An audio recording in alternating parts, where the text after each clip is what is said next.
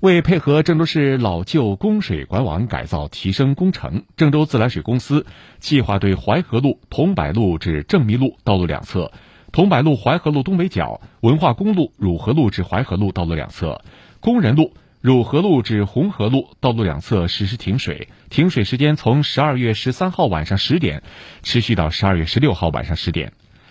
为配合郑州市老旧供水管网改造提升工程，郑州自来水公司还将对茂花路徐寨北路至花园道路两侧、朝阳路花园路至鸡鸣路道路两侧、鸡鸣路广电南路至新苑路道路两侧的用户实施停水，停水时间从十二月十三号晚上十点持续到十二月十六号晚上十点。伴随此次停水计划，北三环以南、渠北路以北。东风区以东、京三路以西区域局部降压供水。另外，在十二月十三号晚上十点到十二月十六号晚上十点期间，郑州自来水公司还将对货站街未来路至陇海路两侧的用户实施停水。